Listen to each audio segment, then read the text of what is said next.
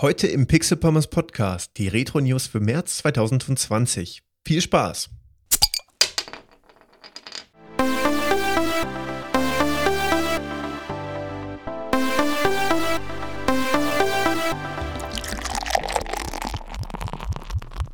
Und damit wie immer ganz herzlich willkommen zum Pixel Pommes Podcast. Schön, mal wieder eine Episode aufzunehmen. Das ist ja die letzte Zeit nicht so oft passiert. Das letzte Mal haben wir uns im Februar zu den Retro News gehört.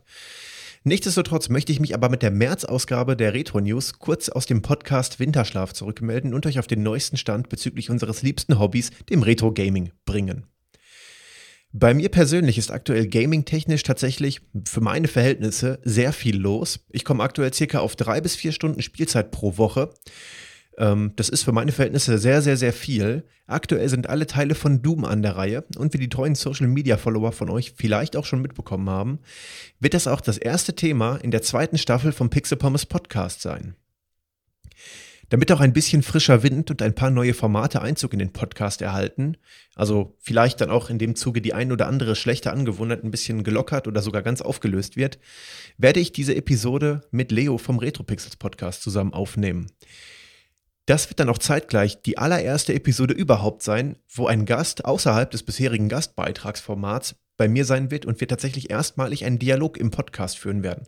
Da freue ich mich sehr darauf. Das ist für mich auch was Neues. Also bis jetzt habt ihr ja immer Gastbeiträge höchstens gehört. Ich glaube, es waren noch nur in ein oder zwei Episoden, wo die Leute einen vorbereiteten Beitrag eingesandt haben. Das finde ich auch weiterhin sehr gut, aber ich finde, so ein bisschen Interaktion fehlt manchmal. Ich kann das Ganze immer sehr trocken vortragen. Ich versuche das schon immer so dynamisch wie möglich zu machen oder nehme auch selbst manchmal Sachen vorweg, auf die ich dann so reagiere quasi. Aber mit einem zweiten separaten Gesprächspartner geht das natürlich noch viel besser.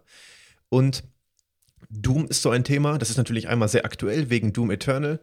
Ähm, zum anderen ist das ein sehr guter Umfang, weil man noch nicht so direkt für den Anfang so ein Riesenthema wie eine ganze Konsolengeneration zum Beispiel hat. Das, da kann man auch wirklich vier, fünf, sechs Stunden drüber reden, wenn man das sehr ausführlich macht. Ähm, aber es ist auch kein kleines Thema. Jetzt überlege ich mir, wenn ich zum Beispiel zum Pinball Construction Set jemanden eingeladen hätte, dann hätten wir so Dialoge gehabt wie, oh, du kannst deinen Pinball-Tisch auch exportieren, sodass man nicht das Spiel braucht, um ihn zu spielen. Oh, das ist aber schön.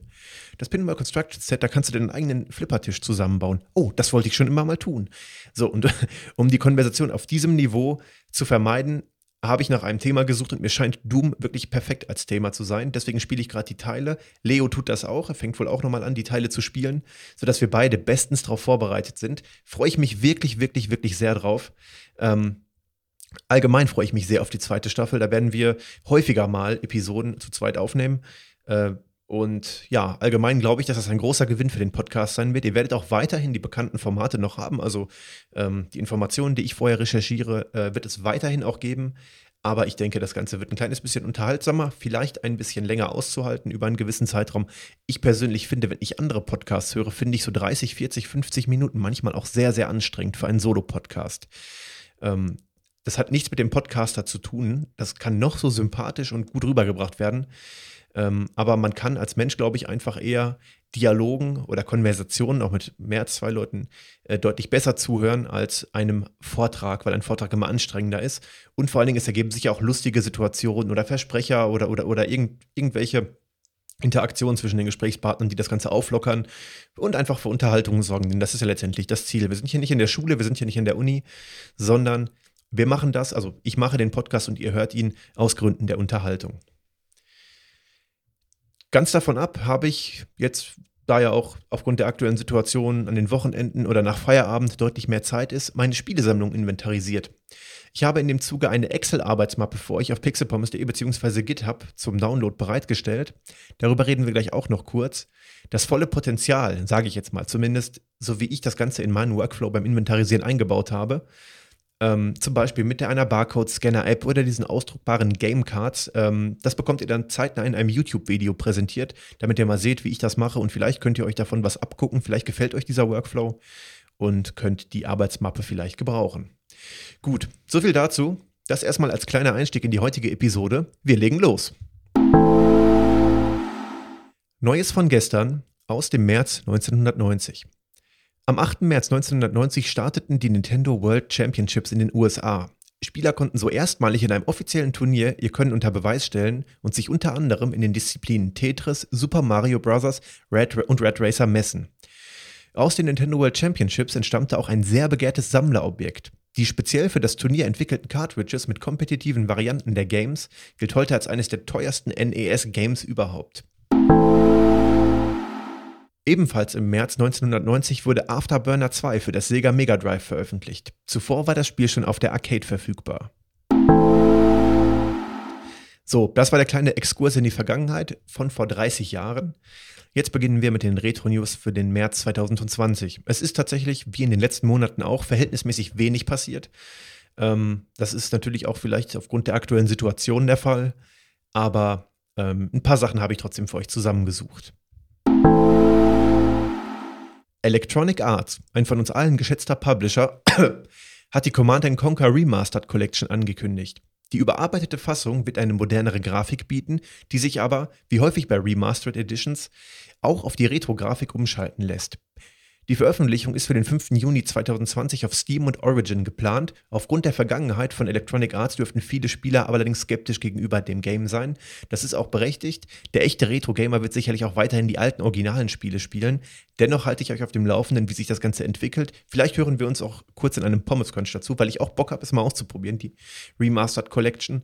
Ähm, wenn EA das nicht komplett versaut hat, dann hören wir uns dazu. Ich werde sie mir auf jeden Fall kaufen, nachdem ich so die ersten Reviews mal gehört habe, wenn das nicht komplett in die Hose geht. Ähm, und also Lust habe ich schon auf die alten Command Conquer Spiele, aber es ist natürlich EA. Das schwebt immer noch so ein bisschen im Hinterkopf, dass es EA ist und dass man vielleicht mit den alten Originaltiteln vielleicht besser dran wäre. Ich weiß es nicht. Wir hören uns dazu. Ihr wisst, wann sie rauskommen, am 5. Juni 2020 auf Steam und Origin. Lego hat gemeinsam mit Nintendo Spielzeug aus dem Super Mario Franchise angekündigt. Der recht hochpreisige Mario vernetzt sich mit seiner Umgebung, die an Super Mario typische Level äh, angelehnt ist, und kann über Geräusche und ein Display mit ihnen interagieren. Veröffentlicht werden soll das Spielzeug im August. Es ist sehr hochpreisig, ja. Ihr bekommt dafür allerdings auch eine Super Mario-Figur, die wirklich einen Bildschirm hat und die Konnektivität zu seiner Umgebung, also so, so Warbröhren und die Blöcke und so weiter bietet und man da eben sehr interaktiv spielen kann. Mal schauen. Also es wird auch tatsächlich nicht als Lego-Spielzeug für Erwachsene vermarktet. Es gibt ja auch in, unter Lego-Fans äh, viele Erwachsene, die dann ähm, also gerade diese Star Wars-Kollektion und so weiter sammeln. Für mich persönlich ist das nichts, ich kann dem nichts abgewinnen. Ähm, es hätte aber auch gut sein können, dass Lego hier einen auf Retro macht und irgendwas, was man sich auch schön in die Vitrine stellen kann, macht. Ähm, aber tatsächlich wird es zumindest offiziell wirklich mit dem Fokus auf Kinder und, und äh, ja, Jugendliche vielleicht auch noch irgendwie, die gerade Super Mario-Fans sind, ähm, beworben. Äh, aber allerdings wird das sicherlich nicht den einen oder anderen Erwachsenen davon abhalten, es sich trotzdem für seine Retro-Sammlung zu kaufen. Entgegen aller Vermutungen und wirklich zugegeben, ich habe auch deutlich mehr geschätzt, wurde die Nintendo PlayStation für lediglich 360.000 Dollar verkauft. Da der Verkäufer wohl bereits ein Angebot für 1,2 Millionen US-Dollar äh, im Vorhinein abgelehnt hat, haben wir hier wieder ein sehr schönes Beispiel für eine Person, die den Hals nicht vollgekriegt hat. Was jetzt mit der Konsole passiert, ist mir nicht bekannt. Ich finde, sie gehört in ein Museum, aber wahrscheinlich werden wir nie wieder etwas davon hören. Zur Inventarisierung meiner Retro-Sammlung habe ich eine Excel-Datei erstellt, die ich kostenlos zum Download anbiete. Um die Spiele später eindeutig zuordnen zu können, das ist dann der Fall, wenn man zum Beispiel von einem Spiel mehrere Sprachversionen hat, ähm, können etwa Spielkartengroße Gamecards ausgedruckt werden und der Box beigelegt werden. Ich nutze das zum Beispiel, dass ich quasi ein Spiel inventarisiere. Ich schreibe in die Excel-Datei, oh, ich habe hier ähm, Quake 2 für das N64, Quake 2 für den PC und so weiter drucke die Gamecard aus und lege die Gamecard dann dementsprechend dem Spiel bei und weiß dann ganz genau, oh, mein Quake 2 ist eine italienische Version fürs N64 ähm, und kann dann jederzeit nachschlagen, was ich denn für Varianten habe. Wenn ich das gleiche Spiel für die gleiche Plattform auch zweimal habe, das ist bei einigen PlayStation 2 Spielen der Fall, kann ich die auch wunderbar auseinanderhalten. Zum Beispiel, weil bei dem einen irgendwie ein, eine Karte oder irgendwas, die ähm, beigelegt hat, fehlt oder so weiter. Also man kann dadurch eindeutig identifizieren, wenn man in den Schrank greift, zielt ein Spiel raus, guckt rein, ah, das ist Game mit der ID sowieso. Das hat ähm, das habe ich dann und dann gekauft, das hat die, die und die Eigenschaften, das steht dann in der Datenbank. Ähm, das klingt jetzt alles sehr abstrakt, aber ganz äh, an einem einfachen Beispiel festgemacht heißt das, wenn ich zum Beispiel meine Gameboy-Spiele inventarisiere, kann ich zu jedem Spiel festhalten, ob ich die Speicherbatterie bereits getauscht habe. Wenn ich jetzt irgendwann in zwei, drei Jahren Lust habe, irgendein Spiel zu spielen und ich möchte es aber auch speichern, kann ich es rausholen, sehe dann, oh, da ist, das ist die ID, weiß ich nicht, 50. Guck dann ähm, nach und sehe, aha, von dem Spiel ID 50 habe ich die Speicherbatterie damals getauscht. Ähm, die Leute von euch, die tatsächlich auch Spiele sammeln, ich habe keine große Sammlung, aber ich versuche das ein, relativ in eine gute Struktur zu bringen, äh, werden das kennen, dass man irgendwann nicht mal so ganz durchblickt und gerade bei diesen Speicherbatterien und so weiter oder auch reinigen, was weiß ich, kann das Ganze ganz nützlich sein. Wir sehen uns dazu in ein paar Tagen oder in den nächsten Tagen noch in einem Screencast, den ich auf YouTube hochladen werde. Da werde ich euch das Ganze einmal vorstellen. Sega hat anlässlich seines 60. Geburtstags eine hübsch aufbereitete Website veröffentlicht, die die Geschichte von Sega erzählt und sehr anschaulich bebildert präsentiert. Vielen Dank an Alltagsfinder für den Hinweis. Den Link findet ihr in den Show Notes. Und ganz zum Schluss noch ein aktuelles Gerücht, welches im Moment im Internet die Runde macht. Es soll eine Art Super Mario All-Stars 2 für die Nintendo Switch veröffentlicht werden. Diese könnte 3D-Klassiker wie Super Mario 64, Super Mario Sunshine und Super Mario Galaxy umfassen. Ob Nintendo wirklich zum 35. Geburtstag unseres Lieblingsklempners etwas re-released, werden wir wahrscheinlich offiziell erst in den nächsten Monaten oder Wochen auf einer möglicherweise Nintendo Direct erfahren. Ähm, wirklich retro sind diese Spiele alle noch nicht. Trotzdem würde ich mich sehr, sehr darüber freuen, insbesondere über Super Mario 64, was vielleicht schon so gerade eben als Retro durchgeht, zumindest an dem Maßstab, was ich hier sonst im Podcast als Retro bezeichne. Ähm, Super Mario Sunshine und Galaxy waren wirklich tolle Spiele, die ich auch gerne nochmal spielen würde. Allerdings ist das nicht Retro.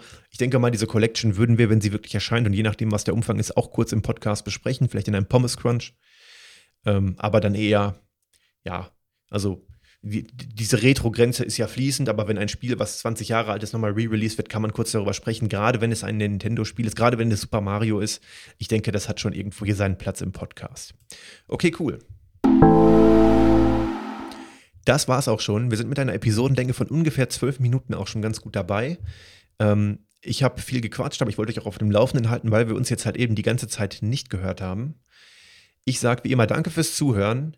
Die zweite Staffel vom Pixel Pommes Podcast wird noch ein kleines bisschen dauern. Das heißt, falls ich nicht irgendwie noch zwischendurch Bock auf einen Pommes Crunch oder so bekomme, hören wir uns dann als nächstes mit den Retro News für den April 2020. Alles Gute, bleibt gesund und bis zur nächsten Episode.